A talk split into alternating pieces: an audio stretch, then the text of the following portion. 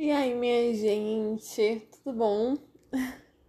Estamos aqui mais uma sexta-feira para compartilharmos um pouco sobre os aprendizados que temos nessa vida, no nosso cotidiano, sobre coisas simples, leves e sinceras, né? Sobre toda essa nossa vida e o Criador dela, que é o mais especial de todos. É, hoje eu quero conversar com vocês um pouquinho sobre um post que eu fiz lá no Instagram falando sobre o fim da minha jornada como líder de jovens na primeira igreja batista em Teresina depois de um ano. Então, se você é líder de jovens ou se Deus tem te chamado para algum cargo de liderança e você está com muito medo de assumir esse cargo, olha esse podcast, é para você. Então, já quero dar aqui um spoiler. Se você não é essa pessoa, mas sabe de um amigo seu que está nessa circunstância, Envie esse episódio para ele, tá bom? E a gente vai orar para Deus tratar no coração desse ser humaninho, porque viver o que Deus tem para nós é incrível. E eu vou compartilhar sobre isso depois da vinheta.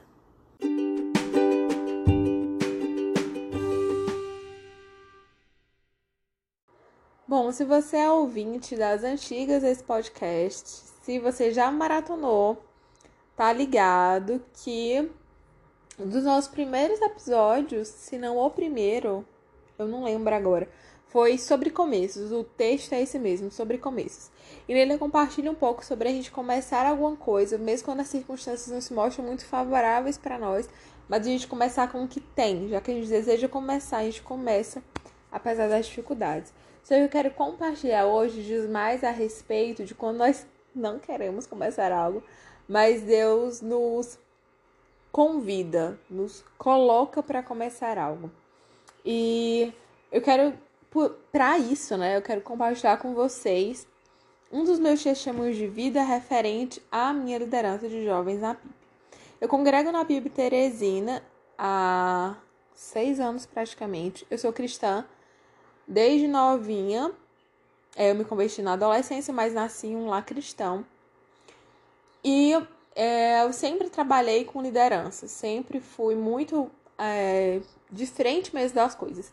Inclusive, uma curiosidade, é um dos significados do nome Maressa é aquela que está à frente, que observa, que vê, porque Maressa é um nome que vem de uma cidade de vigília, ou seja, era uma cidade que era uma cidade de observação quando a galera inimiga chegava para guerrear. E também era o nome de um general, então é um nome bem forte. E aí eu não sei muito bem quando ele passou de ser um nome masculino para um nome feminino. Mas eu já conheço várias maressas e a maioria são cristãs. Então, fecha parênteses aí, se adendo, se você não sabe que nome pôr na sua filha, já sabe que esse nome lindo maravilhoso tá à disposição para você colocar. É, mas então, eu sempre fui muito de frente, muito líder das coisas. E quando eu cheguei na PIB não foi diferente. Assim, assim que eu entrei na PIB, a gente assumiu, a, a gente e meus irmãos assumimos uma liderança de pequeno grupo. E foi muito natural ingressar na equipe que compunha a liderança de jovens. Só que é, eu sempre era da equipe, mas não era a cabeça, a líder, a responsável pelo negócio. No ano de 2019, o Claudinho, inclusive saudades Claudinho, era nosso líder. O Claudinho casou e foi embora para um lugar tão, tão, tão distante de nós. Então, o posto de liderança ficou em aberto. É, nós batistas temos a cultura da assembleia, né, da decisão coletiva. E aí, nós, como jovens da PIB, a gente passou por uma assembleia para decidir é, qual seria então o nosso novo líder de jovens e quais seriam os outros integrantes de diretorias para a gente conseguir dividir esse fardo é, do ser líder. Detalhe que é, na época eu olhava para vários jovens em potencial para ser líder e eu esperava que qualquer um deles fosse o líder e aceitasse esse chamado, essa convocação. E quando teve uma reunião da antiga diretoria, né, que encerraria em 2019, da qual eu já fazia parte. Yuri sugeriu o meu nome. E o pessoal achou um nome muito legal pra gente levar pra Assembleia. Só que eu falei: não, gente, não. Vou casar em breve. Não posso. Não, eu tenho outros planos. Não, não é minha prioridade. joguei logo um balde de água fria na galera. Mas aquele convite ficou incomodando meu coração de eu pensar por que, que eu não aceitaria aquilo. E aí, com o tempo, é, eu fui digerindo, entendendo que vinha muita questão do medo da responsabilidade, o medo de estar à frente, o medo da cobrança, o medo de falhar, o medo de falhar é ser cobrada, tá? Porque uma coisa, gente, e eu vou fazer aqui um outro adendo. Eu sempre achei que eu, eu era uma pessoa super fácil de ser liderada. E em um treinamento de liderança da MPC, Mocidade para Cristo do Brasil, que é uma missão internacional da qual eu fazia parte, eu posso contar isso em outro episódio. Fiz parte da MPC por quantos anos? Cinco? Quatro? Assumi também alguns cargos de liderança. É, naquele treinamento, é, logo ao final, depois de 10, 10, 12 dias de treinamento, a líder do meu pequeno grupo me chamou e foi me dar o feedback individual. E uma das coisas que ela colocou foi que eu era difícil de ser liderada, porque eu tinha opiniões muito fortes. E às vezes essa opinião minha é, empatava, digamos assim, o líder de assumir o seu papel, porque eu dava aquela boicotada de leve, né? Mas desde aquele período, é, Deus foi tratando isso no meu coração. Porque apesar de eu ainda hoje ter opiniões muito fortes, de querer muito que as coisas funcionem do meu jeito, ó Jesus misericórdia, eu tenho aprendido a ser mais submissa e Deus fez isso de uma forma muito graciosa, me ensinando, principalmente por outra missão chamada Instituto Livre C. Eu posso dar o testemunho disso, que fiquei no Livre C três anos mas o Livre C, tra... Deus trabalhou muito em mim sobre questão de hierarquia. Eu tinha, acho que, seis líderes em cima de mim, acima de mim, né? É, tinha a Mônica, tinha a Sandra, tinha a Dani, tinha o Juliano e tinha o Clever. Acho que eram cinco, né? Isso, eram cinco pessoas acima de mim. Que me davam orientações diretas. Então, assim, ou eu aprendi a ser liderada ou eu aprendi a ser liderada. Mas o fato é que todas essas coisas, todo esse histórico, é, gerou muito medo no meu coração para eu assumir então a liderança dos jovens da PIB. Mas Deus, ele é muito Deus, né? Ele é incrível, ele tem os seus planos, ele foi incomodando meu coração, o Espírito Santo foi incomodando meu coração. Compartilhei então com meu noivo sobre é, essa minha angústia de aceitar de fato ser líder Conversei com minha mãe, com meu pai, com os meus irmãos, a gente liderou junto, viu a conjuntura atual dos fatos, conjunturas futuras.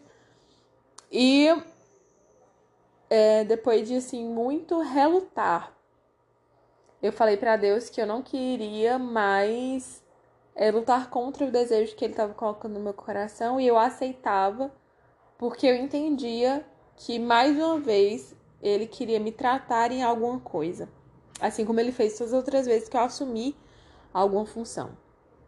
E aquela máxima, se você é voluntário de projetos sociais, se você é líder em igreja, você já sabe que quando você faz alguma coisa para o outro, mais abençoado é você. Que é aquela coisa de você receber mais do que você doa. E com a liderança não é diferente, gente. Quando é, levaram meu nome para a Assembleia Jovem, não sugeriram nenhum outro nome, foi o meu nome, a votação foi unânime. É, eu ganhei, mas veio muitos medos também, mesmo após ser assumido. E veio muitas dificuldades também. Eu relatei um pouquinho lá no post. É, relatei no post sobre ligações até 3 horas da manhã. Às vezes eu tava extremamente cansado do trabalho e eu chegava e alguém me ligava, eu tinha que sair com essa pessoa. Quantas e quantas vezes eu não conversei com meninas que estavam destroçadas, assim, por conta de relacionamentos, não, necessariamente são relacionamentos amorosos, mas relacionamentos de, de dentro de casa, com pessoas que dividem apartamento, enfim, várias circunstâncias. E meu emocional já estava muito acabado nesse dia, mas ainda assim eu precisava morrer para mim mesma para que eu pudesse viver para o outro. Assim como Cristo fez por sua igreja de morrer por amar, assim também eu fiz. Logicamente que é, dando limites para que eu pudesse também ter meu tempo de calmaria, para que eu não fosse é, sufocada por tanto caos externo e ter de novo um burnout, né, um staff emocional. Acredito que na caminhada Deus tem me ajudado um pouco a estabelecer alguns limites já compartilhei com vocês, inclusive, em um episódio falando sobre precisamos falar sobre o WhatsApp, que eu conversei de algumas coisas que têm funcionado, inclusive para fornecer esses limites. Mas eu é, falo para vocês que foi uma das maiores, melhores e importantes experiências da minha vida. É, liderar pessoas não é algo fácil, porque você precisa ter um olhar atento para conhecer a potencialidade daquela pessoa e levar ela a exercer aquela potencialidade que ela tem, de você olhar para o outro e perceber quais são as feridas que ele tá tentando esconder, apesar da máscara tá ali fingindo que tá tudo bem, é de trazer para perto quem tá longe e pior que quer ficar longe, mas você entende a importância dele estar tá perto, de estar na coletividade, é de exortar quando tá errado, é de chorar quando a dor vem e você compartilha da dor do outro, mas assim é celebrar de celebrar o renovo que Deus faz na vida da pessoa, é de celebrar quando você vê que aquela pessoa está exercendo em potencial, assim, todo o dom que Deus forneceu para ela e descobrindo mais aquilo que Deus pode fornecer, é de você ver que você consegue delegar tantas funções e perceber que o corpo trabalha muito bem sem você e aí você perceber que é o que você fez por meio de Cristo deu muito certo, porque você pode sair, as coisas vão continuar andando, porque não depende de você. E eu acho que isso eu compartilhei também em algum episódio no passado. Vocês veem os papos que vai e volta, porque é assim a vida, não é mesmo? Mas eu acho que eu falei muito, dei muita brecha aí para outros testemunhos que eu posso compartilhar. Inclusive, eu acho que eu devia fazer uma microsérie aqui dentro dos meus testemunhos missionais. Quem sabe? Não sei. Assim, eu deveria saber, mas não sei bem. Mas é isso, gente. O resumão da obra é: mesmo que você não tenha vontade, mesmo que você não tenha coragem, mesmo que você não se sinta capacitado, vá, meu filho, só vá. Porque quando você vai, Deus surpreende. É, nós percebemos que nós não somos os únicos teimosos na história a não querer obedecer a Deus. Vamos usar como exemplo Moisés. Moisés ele falou assim: ai Deus, eu sou pesado de língua, ai, não vai rolar, sabe? Eu não. Deus falou: vai você sim. Eu vou botar Arão para falar em seu lugar, mas você vai, você vai liderar esse povo. E se vocês estudarem sobre a história de Moisés, apesar de todas as dificuldades, ele foi. Teve um momento que o Jetro, que é o sogro do, era o sogro do Moisés, chamou ele e falou assim: Ó, oh, meu filho, você não vai dar conta só, não. Pode subdividir aí, arranja outros líderes, e por isso a importância de você ter pessoas que liderem junto com você de pessoas que compartilhem da mesma visão, que vão compartilhar as mesmas dores, que vão sustentar um braço um do outro. E aí Moisés subdividiu esses, esses líderes. É, e Moisés andou com o povo pelo deserto, apesar do povo ser muito teimoso. Então aparecem pessoas teimosas, pessoas que vão ferir seu coração, pessoas que vão fazer você se irar. Mas ainda assim Moisés permaneceu e acho que acaba acontecendo isso com conosco também enquanto líderes, vão acontecer essas circunstâncias, mas a gente precisa estar pensando em quem que eu estou firmado, sabe? Quem me chamou? Foram essas pessoas ou foi o próprio Deus? E lembrar que todos nós é, precisamos do resgate do Senhor em diversas áreas da nossa vida.